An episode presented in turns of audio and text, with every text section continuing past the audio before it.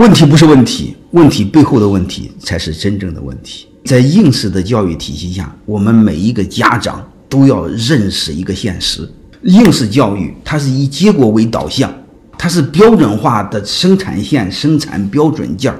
你胖的话，他给你削一块；你高的话，他给你砍一块。它不是所谓的以人为本，让孩子成为原本的样子，而是让孩子想成为我们教育机器想成为的样子。这是在座的各位一定要知道这个结果。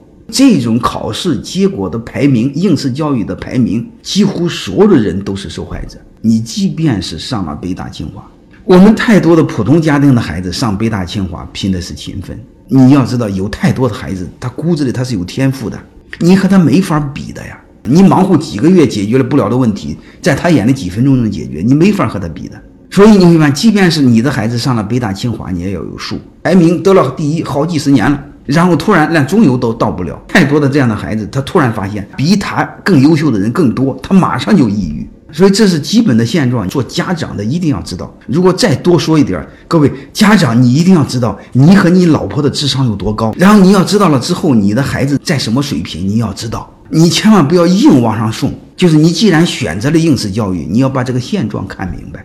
你比如你孩子资质平庸，你就让他上一个平庸的学校，你不要让他上好学校。你看看你的智商就知道他是比不过的。你比如我和我老婆，我就知道我们的智商有多高，所以我就给我儿子说，这个这个前五名、前十名的大学原则上就不要去了，因为我们智商不够，我们比不过人家，然后我们光抑郁，对吧？我们上个二十多名的就可以了，好吧？你就理解就好了。读书它有时候是天赋。特别是我们应试教育体系下，这个是不可以的。